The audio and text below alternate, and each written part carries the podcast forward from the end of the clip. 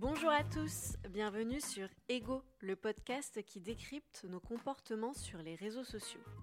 Aujourd'hui, nous allons parler d'un sujet qui m'intéresse particulièrement, comment devient-on influenceur?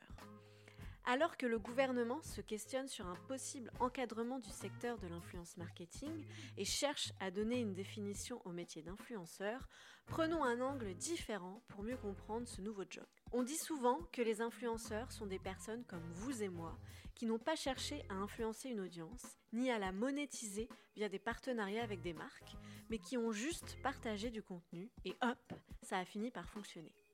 Pour en savoir un peu plus, je suis partie à Nantes rencontrer Joseph Godefroy, sociologue qui termine son doctorat. Entre 2017 et 2021, il a suivi plusieurs utilisateurs des réseaux sociaux qui, au fil des années, ont commencé à travailler avec des marques et à devenir influenceurs malgré eux. Ici, il est question de revenir sur ses travaux, de ce qu'il en retient et de ce que l'on peut dire du métier d'influenceur. Le tout avec le regard d'un sociologue. En sociologie, on cherche un peu à, déconstruire aussi euh, ce qu'on appelle donc, les prénotions, des, euh, des, idées, des a priori qu'on pourrait avoir sur, euh, sur des phénomènes de notre société. Et en l'occurrence, l'idée d'influenceur est quelque chose qui est apparu et peut-être aujourd'hui de manière encore plus centrale, mais qu'on entend, qui est assez populaire au sens du, du nombre et, et, de sa diffusion mais dont on ne sait finalement pas grand-chose et dont on ne connaît pas les mécanismes et de production et d'accès, etc. Et donc il y avait derrière ça beaucoup de choses euh, à faire, donc je suis bien loin d'avoir euh, d'avoir tout fait. Mon angle, moi, a été celui de la professionnalisation et celui de la mise euh, en commerce des contenus personnels en ligne, donc vraiment un angle plutôt sociologie du travail, sociologie économique. Et donc de, ce point de vue-là, on avait peu d'éléments. Donc moi, j'ai commencé la thèse en me demandant, bon, d'accord, il y a des influenceurs visiblement. déjà, il faudrait savoir qui les nomme comme ça. Est-ce que ça convient? Qu'est-ce qu'on met derrière ce terme? Et euh, concrètement, euh, que font ces gens-là euh, lorsqu'ils sont contactés par les marques? Sont-ils réellement influents, etc. Donc on avait toute cette dimension-là d'inconnu qui a, de mon point de vue, sociologiquement été intéressante. Quel type de profil on a aussi chez les influenceurs puisqu'on a l'impression quand même que c'est un peu monsieur et madame tout le monde qui peut devenir du jour au lendemain une star des réseaux sociaux numériques et pouvoir jouir de tout un tas de, rétributions. Donc sociologiquement, voilà quel type de profil on retrouve et euh, comment tout ça, ça se met en place.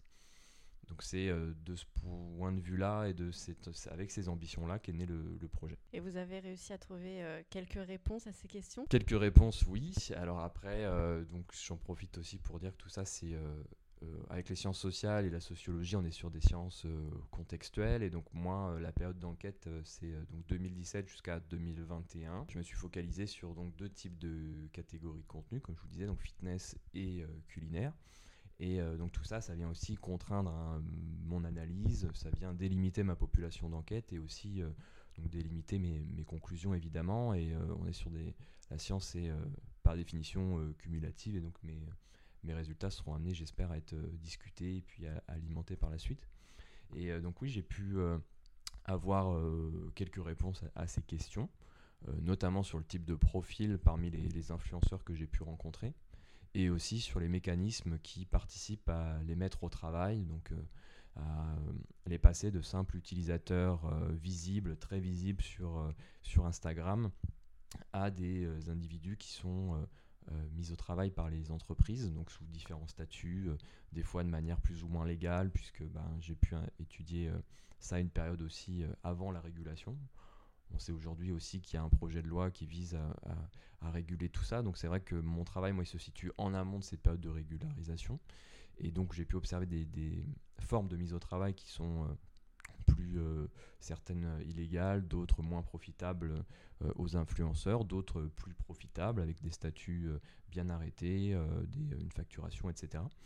Donc vous voyez, mon travail, il a permis surtout ces deux choses-là, à la fois d'identifier un, profil ou identifier des propriétés sociales qui viennent favoriser l'accès au statut d'influenceur et de porter au jour un peu les différents mécanismes qui participent au déploiement de cette activité. Pour l'ensemble de, vos travaux, vous avez rencontré différents utilisateurs.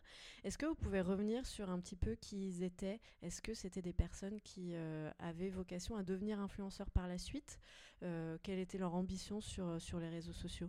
Alors dans les profils que j'ai pu rencontrer, on remarque que ce n'est pas des individus qui projetaient au départ de, euh, de, devenir influenceur. Le terme même à cette époque-là euh, était même mis de côté ou même euh, discuté de manière assez négative par les créateurs de contenu, aujourd'hui encore. Moi, je décide de, de l'utiliser et de le prendre comme une catégorie parce que je pense que ça met bien en avant ce qu'attendent les marques de la part de ces individus-là.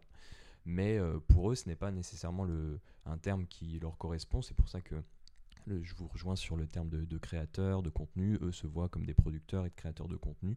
Et, euh, la dimension commerciale qui petit à petit est venue euh, est euh, plus annexe. Et donc oui, au départ, ils ne se projetaient pas du tout comme des professionnels de la mise en image d'une marque. Bien loin de là, c'est plutôt des, des, passionnés que j'ai rencontrés qui mettent en avant la manière dont leur activité est avant tout un loisir, en l'occurrence, comme je me suis concentré sur les influenceurs fitness et culinaires, sur des, donc des individus qui mettent en scène et en image une pratique de loisir qui n'est pas numérique, qui est celle donc de la pratique de la musculation ou de la pratique euh, de la cuisine. Et donc cette exposition-là, petit à petit, euh, ils se rendent compte qu'elle est euh, désirée ou les marques souhaitent se l'accaparer. Et c'est à ce moment-là qu'ils découvrent les marges un peu commerciales ou financières ou de rétribution qui peuvent découler de l'exposition de ce, loisir-là. Néanmoins, au départ, ce n'est pas une stratégie euh, établie et complètement explicite de la part des personnes que j'ai rencontrées. Encore une fois, un moment où en 2017, on est sur euh, des profils qui sont peut-être différents aujourd'hui de certains créateurs de contenu, peut-être plus jeunes, qui euh, maintenant étant au fait de la dimension marchande et économique pouvant être intéressante euh, se lance aujourd'hui sur les réseaux sociaux numériques avec cet objectif-là. Moi, sur les personnes que j'ai rencontrées, ce, n'était pas le cas. Et comment petit à petit ces marques sont, sont venues euh, s'immiscer euh, sur, sur leur profil? Est-ce que c'est dû au fait que leur nombre d'abonnés a augmenté? Ou est-ce qu'il y a eu une sollicitation de leur part? Ou comment ça s'est passé? Le critère de la visibilité, il est intéressant parce que c'est quelque chose de qu'on observe assez facilement et euh, que la plateforme elle-même met en avant, puisque lorsqu'on arrive sur un profil euh, Instagram, c'est euh, la première ligne en haut du profil, on voit le nombre de publications, le nombre d'abonnés, le nombre d'abonnements, donc c'est une, c'est une métrique qui est assez centrale du point de vue de la plateforme, que la plateforme tend à valoriser. les professionnels du marketing d'influence également, mais dans certaines mesures, puisqu'elles ont aussi bien en tête que tout ça peut être euh, complètement artificiel, peut être euh, dopé en quelque sorte avec tout un tas d'astuces.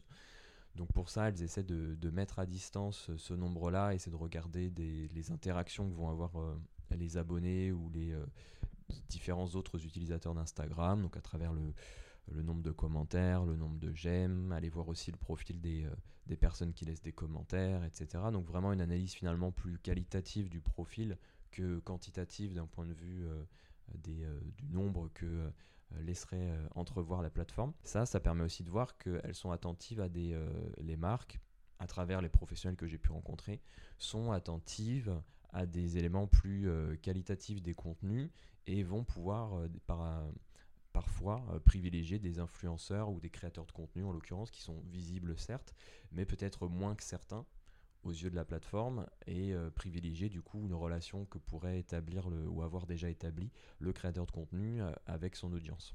Ce chiffre-là, ou en tout cas cette dimension euh, quantitative au niveau des, du nombre d'abonnés, elle est importante puisqu'elle elle, place le créateur de contenu par rapport à d'autres et elle situe bien souvent l'entrée ou le repérage par la marque.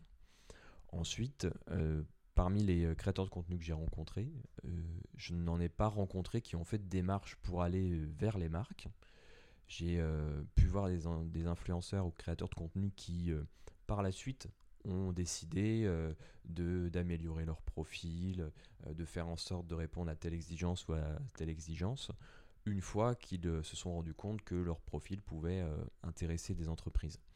Mais la première sollicitation, et c'est un des facteurs clés de ce processus-là, c'est une sollicitation qui est perçue comme inattendue, qui participe aussi à créer des situations de mise au travail qui ne sont pas forcément profitables aux influenceurs dès le début puisque eux perçoivent avant tout ça comme euh, un loisir, la mise en scène d'un loisir, la mise en image d'un loisir, comme on le disait.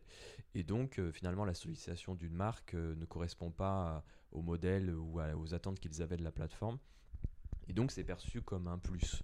Perçu comme un plus et ça ça participe donc à situer la manière dont ils vont s'investir dans cette démarche publicitaire plutôt à l'écart de l'impératif économique et de d'une rétribution forcément à la hauteur de leur travail etc. Vous avez des exemples de, ces premières demandes euh, qu'ont pu euh, recevoir les, créateurs de contenu? Et si oui, c'était sous quelle forme? Qu'est-ce qu'on leur demandait exactement? Dans les cas que j'ai pu étudier, euh, la, sollicitation s'effectue par mail au départ. Aujourd'hui, c'est un petit peu moins le cas. il y a quelques années, les influenceurs mettaient de manière assez systématique leur adresse mail dans la description de leur profil. Aujourd'hui, c'est un peu moins le cas puisque les sollicitations sont très nombreuses, elles sont aussi parfois très décalées euh, de cette dimension-là. Euh, les abonnés peuvent notamment utiliser ce, biais pour euh, les contacter. Il y a aussi tout un tas de démarches publicitaires qui sont de type spam et qui dépassent. Et on a aussi un autre biais, c'est que maintenant les, influenceurs se regroupent aussi à travers des agences. Et donc, donc les marques peuvent contacter et discuter directement avec des agences et ne passent pas immédiatement par ce biais-là. Mais euh, donc les premières sollicitations, moi que j'ai pu observer et dont les influenceurs m'ont pu, ont pu me transmettre, c'est des échanges de mails sur lesquels euh, les marques euh, démarchent donc ces créateurs-là en leur disant bon bah votre profil m'intéresse pour telle et telle raison, je trouve que ce que vous faites c'est super, voilà notre marque et voilà comment on aimerait pouvoir travailler ensemble. Je dis travailler, mais c'est vrai que c'est aussi quand on regarde de près ces sollicitations-là, on voit que l'idée de travail et de subordination est plutôt euh. Elle est euh, présentée à demi-mot. On dit on aimerait voilà, collaborer avec vous, euh, on aimerait pouvoir vous transmettre nos produits, que vous fassiez un retour. et donc c'est plus implicite que ça.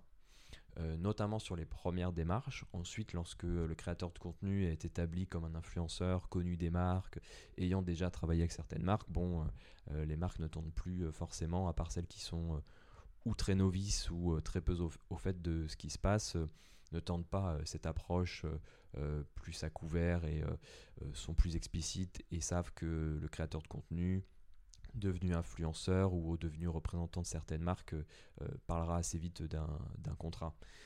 néanmoins, voilà, les premières sollicitations de, des personnes que j'ai pu rencontrer se passent sous cette forme-là. Et ensuite, la marque les invite qu'en fait à passer assez souvent sous une forme de discussion qui est plus informelle et notamment par l'application WhatsApp, une application de messagerie où euh, les échanges et finalement l'accompagnement à, la mise en publicité des produits de la marque va passer par euh, cette relation. Donc je parle de, management convivial, mais euh, c'est vraiment cette idée que on mette de côté la dimension de subordination et l'idée que le créateur de contenu devient un acteur ou un maillon de la chaîne de publicité de la marque, mais reste un relais privilégié selon leurs termes, mais qui euh, n'empruntent pas forcément l'encadrement ou euh, la forme d'encadrement que le prévoit la loi. Avant de revenir sur leur relation peut-être euh, un peu plus en, détail, j'aurais une autre question sur ce qu'on demande précisément aux créateurs de contenu quand, on, quand ils reçoivent ces premiers mails. Est-ce que c'est de mettre en avant des produits dans des stories sur, ou dans des posts? Est-ce que c'est le relais d'un code promo, d'une promotion? Qu'est-ce qu'on leur demande exactement? Donc la démarche la plus commune, c'est d'envoyer les produits euh, à l'influenceur, au créateur de contenu, en lui disant voilà euh, nos produits, nous aimerions que vous puissiez les, les tester et en faire un retour. Et ensuite, euh, la marque va préciser la manière dont doit se faire ce retour. Parfois, et c'est souvent le cas au début, notamment lorsqu'il y a très peu de compensation pour le créateur de contenu, le créateur de contenu est laissé libre d'en parler d'en parler à sa, manière à travers des publications, des stories, euh, et voilà, dans d'autres cas, euh, la marque peut être un peu plus explicite et directive sur euh, la manière dont le créateur de contenu doit faire la promotion des produits. Donc là, il peut être, il y a plusieurs éléments. Il y a l'élément de calendrier aussi qui peut être mentionné. Et puis ensuite, on a aussi des, des précisions qui peuvent être faites donc sur le nombre et la nature des contenus. Voilà, de faire deux ou trois publications, plus une story, ou alors une seule publication, etc. Donc voilà, là c'est assez varié. Souvent les marques tentent d'obtenir un plus, ou en tout cas un certain nombre de publications. Et après, les, souvent on observe que les influenceurs ou créateurs de contenu essaient de négocier donc là, c'est pareil en fonction des profils, du temps et de l'expérience. On a des négociations qui sont bien différentes. Mais euh, après, c'est à ce moment-là que l'influenceur euh, dit que bah, par rapport à soit son propre calendrier de publication, par rapport à euh, l'équilibre qu'il souhaite adopter entre les posts sponsorisés et des posts non sponsorisés, eh bien ça, ça match ou pas. Et donc, il y a des échanges qui s'opèrent à ce niveau-là. Et donc là, il y a sur je vous parlais donc de la fréquence et euh, des contenus. Euh, et puis il y, a, la nature. La nature, où là aussi on peut observer une certaine flexibilité avec euh, bien l'objectif, c'est que vous fassiez ce que vous voulez en fonction de ce que vous êtes, de votre image, de votre ligne éditoriale, vous présentez le produit à votre façon. Et, voilà. Et donc là, on a la version la plus flex de cette mise au travail ou de cette commande. Et après, on a au contraire des, une dimension qui est plus directive. là, je parlais de de management euh, plus autoritaire. Et euh, ça, c'est plutôt lorsqu'il y a aussi des enjeux financiers, des contreparties financières qui sont euh, plus importantes. Donc lorsque l'influenceur reçoit par exemple une somme d'argent assez conséquente, j'ai remarqué qu'il était souvent, c'était souvent conditionné à une, une mainmise beaucoup plus importante de la part de la marque sur le contenu lui-même. Et euh, donc là, on va retrouver des, euh, briefs ou des, euh, même dans le contrat, ça peut être explicité ce qui doit figurer ou non dans le contenu. Et donc je parlais de briefs puisque j'ai du coup étudié aussi des documents qui sont créés par les marques et qui sont envoyés aux influenceurs et qui donnent des exemples d'images. Des exemples d'images, voilà, on aimerait un ton plutôt comme si, comme ça, on aimerait retrouver tel type euh, d'accessoire, on aimerait euh, que le produit soit utilisé de telle manière, soit cuisiné de telle manière, soit à tel endroit sur l'image, etc. Donc euh, voilà ces échanges qui peuvent prendre donc diverses formes, mais qui visent petit à petit, quoi qu'il arrive, à installer la relation entre la marque et le créateur de contenu. Tout à l'heure, vous avez parlé d'échanges sur euh, WhatsApp, notamment euh, au tout début euh, des, collaborations, quand cette dimension financière et cette rémunération n'est pas encore mise sur le tapis. Qu'est-ce que vous avez remarqué dans, ces échanges Comment est-ce que la marque instaure peut-être une, relation de confiance? En fait, ces échanges-là, ils sont intéressants puisqu'ils du coup, ils, prennent déjà dans, leur forme une tournure qui est plus informelle. Le mail, il a cette cette façon, euh, voilà, c'est un support de communication qu'on utilise euh, dans le milieu professionnel, dans le milieu euh, scolaire éventuellement, etc. Ça reste une tournure et un support où les consignes, les messages passent dans un certain cadre. Peut-être un cadre qui est, voilà, qui rappelle plus le professionnel, qui est un peu plus strict. WhatsApp, comme la messagerie ou une messagerie instantanée directe, rappelle plus la discussion entre amis, euh, le message qui peut être un peu plus, euh, euh, qui n'est pas nécessairement préparé, qui peut être plus instinctif, etc. Et donc, ça vient, ne serait-ce que par ce format-là, installer une relation qui tient plus voilà, de la convivialité que du rapport subordonné entre un patron et son employé.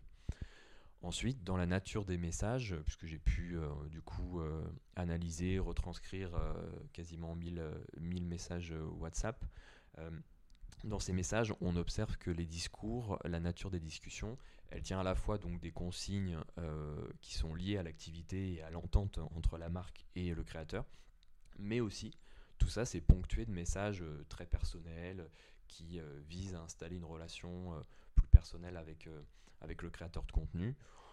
Je sais pas, j'ai des exemples en tête où on demande des nouvelles. souvent les, les marques elles rebondissent sur ce qu'elles voient sur les réseaux sociaux donc le créateur de contenu, euh, et c'est une autre partie de mon travail, euh, on voit bien que en dehors euh, des, marques et de la dimension marchande, il essaie de témoigner une certaine authenticité. Et donc ça, ça passe par la mise en scène, la mise en avant de tout un tas de marqueurs très personnels, d'éléments du quotidien, etc. Et donc là, je remarque que sur WhatsApp ou dans ces échanges plus informels, les marques vont rebondir là-dessus et demander des nouvelles, des précisions, ce qui permet, comme le ferait un ami, de pouvoir se positionner ici dans une relation où euh, il y a une écoute mutuelle, etc. Et donc c'est euh, c'est ce type de discussion et d'échange qui est assez intéressant et qui montre bien qu'en fait c'est un moyen aussi pour les marques de montrer qu'elles ne sont pas seulement intéressées par le compte Instagram comme canal de publicité, mais que c'est aussi la personne en elle-même qui les intéresse, etc. Donc moi, je n'ai pas les moyens d'objectiver euh, la sincérité de, ces messages. Euh, néanmoins, voilà, on voit ce modèle-là, cette articulation-là, qui vient euh, faciliter le développement petit à petit de cette relation avec la marque. Et dans les lorsque la collaboration devient rémunérée, est-ce que le canal WhatsApp ou d'autres messageries instantanées est toujours utilisé Ou là, ça devient, on passe du côté un peu plus formel? Eh bien, exactement, on passe d'un côté un peu plus formel certaines euh, influenceuses, il y a aussi cette dimension-là qui est assez importante dans mon, dans mon étude, c'est que c'est majoritairement des femmes, on peut utiliser le, féminin. Euh, certaines influenceuses ont gardé avec certains managers ou manageuses en l'occurrence des relations, euh, notamment lorsqu'il s'agit de partenariats ou, de marques qui les ont contactées il y a plusieurs années. Donc on a cette relation de confiance selon elles qui, qui perdure et donc on retrouve ce canal-là. Néanmoins, on a pour le coup euh, une relation qui est beaucoup plus formelle, beaucoup plus directe et qui passe par des euh, marques euh, de professionnalisation qui sont plus explicites. Donc là, on retrouve un passage au mail et surtout à des pièces jointes qui sont des contrats, qui sont des briefs, qui sont voilà, des, documents qui sont très explicites sur la subordination de ces individus-là, sur la manière ou sur les attentes qu'ont les marques vis-à-vis -vis des contenus qu'ils produisent et en contrepartie euh, ce que euh, l'influenceur touchera euh, s'il fait bien son travail ou s'il répond bien aux consignes qui lui sont formulées. À quel moment est-ce qu'un compte se professionnalise? À quel moment est-ce qu'une collaboration devient rémunérée? Est-ce que c'est encore une fois une action qui est menée de la part du créateur de contenu ou est-ce que c'est la marque ou l'agence? Et si c'est ces deux derniers points, quel est le, facteur qui fait que euh, la collaboration devient rémunérée? Alors, il y a plusieurs éléments. Euh, il y a à la fois euh, l'influenceur, le créateur, l'individu lui-même qui, au fil des interactions et de son expérience, peut être amené à renégocier la relation qu'il entretient avec la marque. c'est aussi souvent finalement des marques qui, sont, qui les contactent de manière assez ponctuelle. Il y a vraiment peu de partenariats sur le très long terme. Euh, en parlant de long terme, hein, on parle de quelques années, puisqu'on est quand même, euh, quand on parle d'Instagram et de toute cette dimension-là, on est sur un phénomène quand même très récent. Euh, mais voilà, quand on parle de long terme sur ce type de, mise en relation, voilà, j'entends quelques années. Donc on est surtout sur des relations très ponctuelles, assez courtes. Et au fil de ces relations-là, les influenceurs tirent de l'expérience, des apprentissages qui les amène ensuite à discuter de manière euh, différente avec euh, les marques. Et donc un des points ici de bascule, euh, pour répondre à votre question, ça peut être voilà, cette expérience, une mauvaise expérience avec une marque, le sentiment de s'être fait un peu avoir ou balader, et qui entraîne chez ce créateur de contenu-là l'envie d'avoir un cadre différent qui lui est plus profitable. Souvent, eh bien, ça passe par des échanges avec d'autres créateurs de contenu, avec des référents plus euh, juridiques, euh, des euh, consultations de sites spécialisés, etc., qui font que petit à petit le créateur apprend qu'il peut avoir une position différente avec, avec la marque. Un autre point, ça peut être de l'initiative de la marque directement. C'est notamment, notamment le cas des professionnels que j'ai rencontrés, professionnels du marketing qui bossent dans des agences, j'ai rencontré des personnes avec différents statuts, mais à chaque fois, il y avait vraiment cette euh, volonté de faire apparaître euh, dans les contrats, dans les discussions, euh, qu'il fallait citer, ne serait-ce explicitement, qu'il s'agissait d'un poste sponsorisé. Et ça, à l'initiative des marques, c'est très central parce que même si après les créateurs de contenu ne le font pas concrètement, ou pas de manière systématique, les marques se protègent, se protègent euh, en disant ça, en faisant apparaître quelque part qu'elles ont demandé aux créateurs de le faire.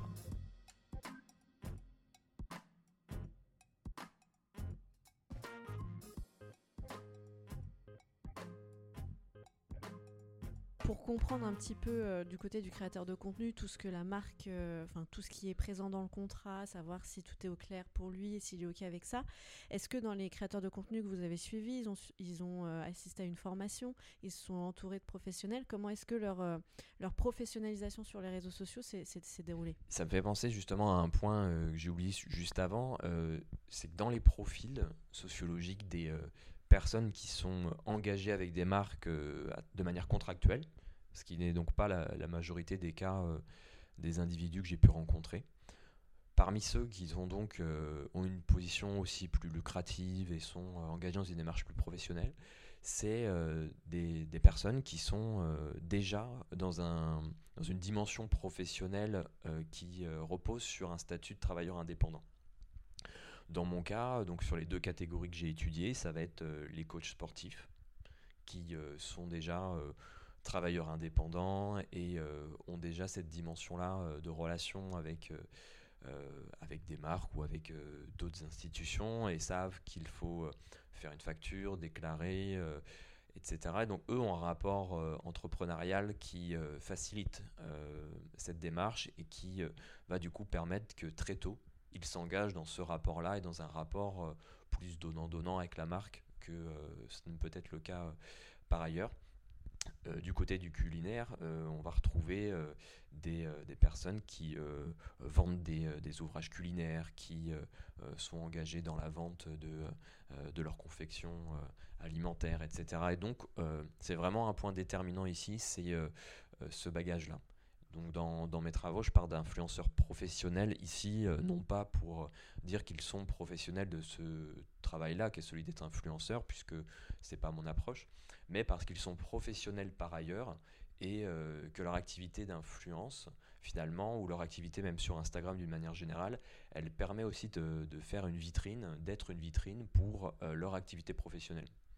Lorsque le coach sportif, coach de fitness, euh, est très suivi sur Instagram, eh bien ça lui permet de vendre des programmes, d'avoir des clients, etc. Là où euh, du côté du culinaire, lorsqu'une personne va vendre par exemple des ouvrages de cuisine, eh bien voilà, de pouvoir être suivi par des dizaines de milliers de personnes sur Instagram, ça participe à cette activité-là avant toute chose. Donc il y a deux éléments ici, cette dimension euh, plus professionnelle de ces acteurs, euh, qui n'est donc pas si commune que ça. Euh, elle permet à la fois d'entretenir des relations particulières avec les marques et d'être assez formé de par leur profession en dehors d'Instagram, d'être assez formé à cette relation-là avec les marques et aux différents points dont il faut s'assurer pour mettre en place une relation ici commerciale et à la fois c'est euh, un élément pour eux qui, euh, qui est directement lié à leur activité professionnelle et permet de déployer, développer leur activité professionnelle. Au tout début de notre discussion, vous avez précisé que à, la base, être sur Instagram pour eux, c'était un loisir, euh, le fait de partager un peu leur passion. Comment est-ce que en, en, professionnalisant un peu tout leur contenu, est-ce que c'est toujours un loisir ou est-ce qu'ils le vivent différemment? Alors ça c'est un, un, point assez intéressant et en tout cas c'est central dans dans mon travail, je parle de loisirs marchands pour euh, déterminer en fait leur activité. Et euh, alors même que mon travail montre que explicitement c'est euh, du travail. Ils produisent, ils sont acteurs du dispositif publicitaire de, des marques, les influenceurs, les créateurs de contenu qui collaborent avec des marques, qui décident de consacrer une part des contenus qu'ils diffusent à une démarche publicitaire, sont, font un travail pour les marques. Pour autant, lorsqu'on s'intéresse à la manière dont eux-mêmes euh, nomment leur activité, on remarque qu'ils emploient euh, de manière systématique, en tout cas de manière très majoritaire, et ce même lorsqu'ils sont engagés avec euh, des marques de manière plus longue, etc., ils utilisent le champ lexical du loisir, de la passion. Ça, c'est quelque chose qui reste. Et c'est assez intéressant parce que d'une part, ça participe pour eux à mettre à distance euh, cette dimension économique, dont certains euh, donc, euh, prennent un peu plus à cœur, mais dont la majorité laisse de côté. Et finalement, on n'a pas des individus qui sont dans une position où ils cherchent à maximiser leurs revenus, leurs profits, puisqu'ils s'adonnent avant tout, à leurs yeux, à un loisir. Un loisir dont ici la marchandisation permet de rémunérer ou de venir pallier à, certaines, à certains frais. Pense euh, par exemple à la cuisine où bah, ça permet d'acheter la matière première qui nécessite que nécessitent les recettes, etc. Donc on a, sans parler de retour sur investissement, on a ici une diminution des frais qui est plutôt perçue comme ça en fait de la part de, ces créateurs-là, plutôt qu'une qu'une envie d'en faire un, business à proprement parler. Donc cette dimension euh, de loisir, euh, elle permet d'expliquer aussi euh, que c'est intéressant pour les marques. C'est intéressant pour les marques parce que d'une part, permet de, ça leur permet de faire travailler des personnes à moindre frais. Et surtout, ça permet à ce que le discours porté par ces personnes qui est d'ailleurs la raison pour laquelle ils viennent les chercher, eh bien, soit un discours qui soit avant tout porté sur euh, euh, le loisir, soit porté sur une certaine authenticité sur l'idée que euh, la personne va présenter ce produit-là avant tout parce que ce produit est directement ajusté à sa pratique, une pratique qu'elle adore, une pratique qu'elle s'attache à mettre en avant de bien des manières sur son compte Instagram. Donc cette dimension de loisir et de loisir marchand, elle est, est assez euh, centrale pour comprendre euh, ce mécanisme, puisqu'à la fois ça explique que euh, les personnes, donc les créateurs de contenu, puissent s'engager de manière assez intense, hein, puisque quand on regarde, ils y consacrent énormément de temps, de manière assez intense à une activité que eux perçoivent comme un loisir, ce qui est donc profitable pour les marques et qui leur permet aussi de venir minimiser la part marchande dans leur discours et dans les contenus qu'ils produisent. Ils utilisent le, terme euh, travail euh, pour euh, un peu définir ce qu'ils font sur les réseaux sociaux ou pas du tout? Sur les deux types d'influenceurs que j'ai pu rencontrer, donc ceux que j'ai pu nommer tout à l'heure professionnels et les autres que je nomme par ailleurs experts, d'un côté les professionnels donc qui sont moins nombreux dans mon échantillon et donc qui sont ceux qui ont un travail à côté qui est lié à leur activité influence et qui bénéficient des plus grosses marges de, de rémunération ou les ententes les plus profitables avec les marques. Eux parlent de travail, parlent d'une partie de leur travail. Voilà, le, coach sportif, il va parler d'une partie de son travail, puisque c'est ici l'occasion pour lui, euh, euh, à travers euh, le temps qu'il passe à mettre en avant son activité de fitness en ligne, de témoigner de son expertise et donc de pouvoir avoir des clients. Donc eux vont utiliser le terme travail, vont utiliser la relation qu'ils ont avec les marques comme une partie de leur travail, que c'est, ça leur permet, ça rentre aussi souvent dans, des statuts, dans les statuts de leur entreprise, ou alors ça leur a permis de développer notre entreprise, etc.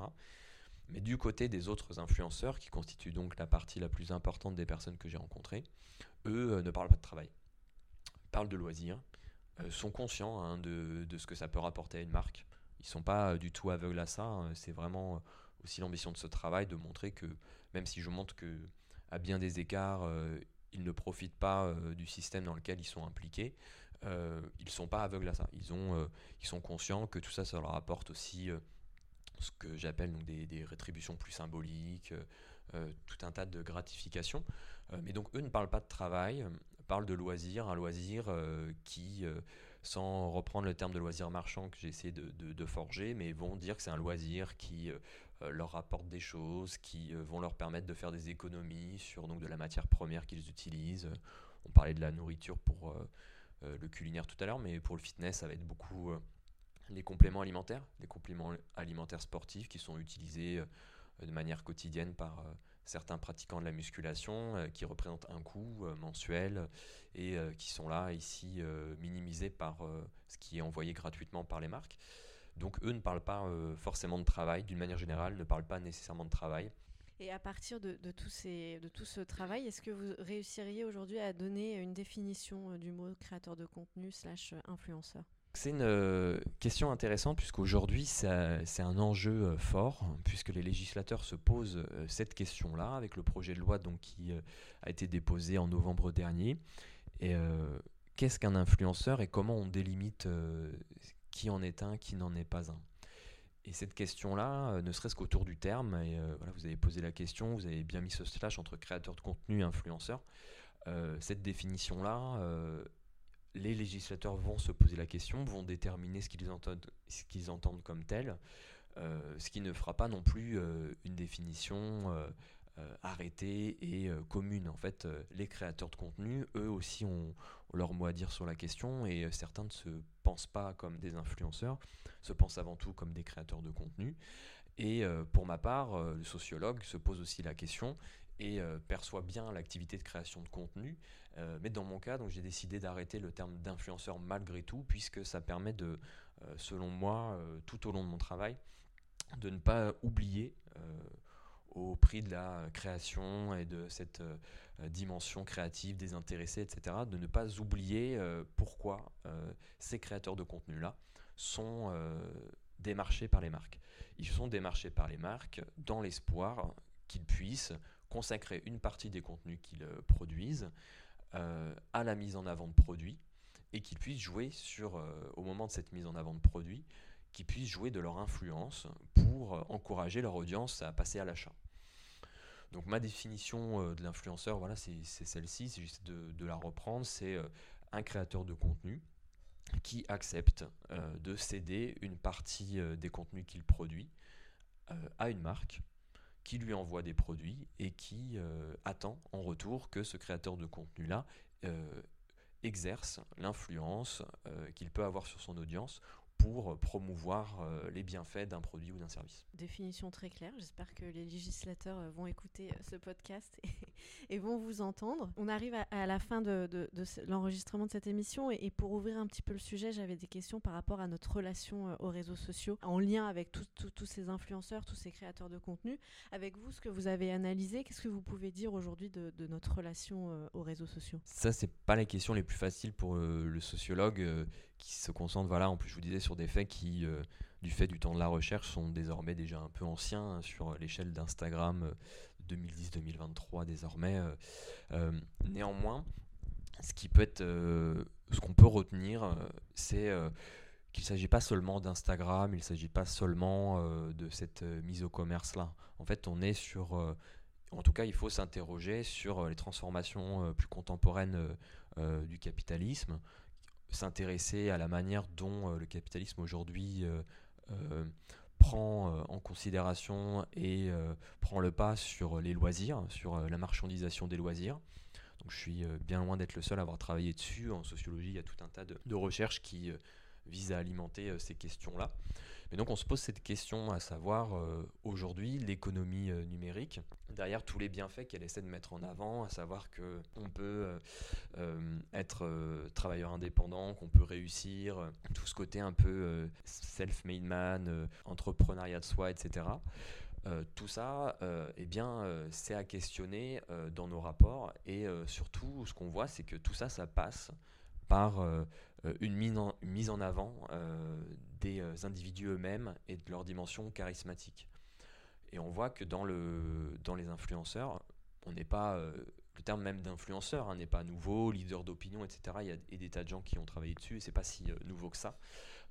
néanmoins, ce qui est assez ici nouveau, c'est que le produit, il est vraiment incarné par, par un individu qu'on essaie de présenter comme monsieur et madame tout le monde, ce qui n'est pas le cas.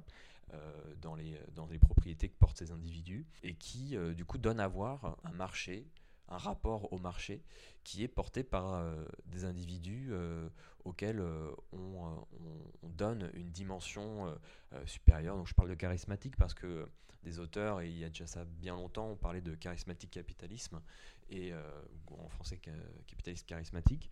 Et, donc on a vraiment cette dimension-là où en fait le cas des influenceurs d'Instagram met en avant euh, la manière dont les individus, dont la population aujourd'hui se réfèrent euh, aux réseaux sociaux numériques, puisque c'est quand même euh, un outil qui est communément partagé, et se réfèrent à des figures qui ici sont présentées comme monsieur et madame tout le monde, et qui vont utiliser cette image-là, une image qui est donc construite hein, et qui repose sur tout un tas de propriétés, pour vendre des produits. Et donc ça, ça pose la question de cette influence-là et de la réception de, cette, de ce pouvoir-là. Et euh, moi, je n'ai pas travaillé dessus. C'est un travail qui est euh, à faire et qui me semble important. Néanmoins, euh, ça pose des questions donc sur la manière dont on se réfère à ces personnes-là qui sont pensées et perçues comme influentes par les marques, qui le sont peut-être très certainement, notamment quand on sait que les utilisateurs de ces plateformes sont surtout des individus plus jeunes. C'est plutôt les individus jeunes de notre population que nos retraités. Euh, et, donc, euh, à une période où euh, la socialisation s'opère de manière assez forte, où ces jeunes gens peuvent être porter un regard très important sur les normes et les prescriptions qui sont diffusées. Donc là, on parle des prescriptions commerciales, mais il y a tout un tas de normes qui sont diffusées par ces créateurs-là, qui sont relayées des milliers, voire des millions de fois. Et donc c'est plutôt là-dessus qu'on pourrait ouvrir la question, à savoir qu'est-ce que la diffusion de ces contenus, quand on étudie leur nature, quand on étudie la force des prescriptions qui peuvent en découler, qu'est-ce que ça fait aux individus et euh, en quoi euh, tout ça peut présenter euh, certaines limites, ou même s'il ne s'agit pas de déterminer les limites, de savoir en quoi c'est discutable et en quoi ça pose question sur notre rapport plus généralement aux médias et à nos sociétés. Vous venez d'écouter Ego, le podcast qui décrypte nos comportements sur les réseaux sociaux. Avant de nous quitter, n'oubliez pas de noter cet épisode sur votre application d'écoute favorite. Vous pouvez aussi nous suivre quotidiennement sur le site Les gens d'Internet pour connaître toute l'actualité des réseaux sociaux et des influenceurs. Retrouvez tous les liens importants pour suivre notre travail en description de cet épisode. À très vite!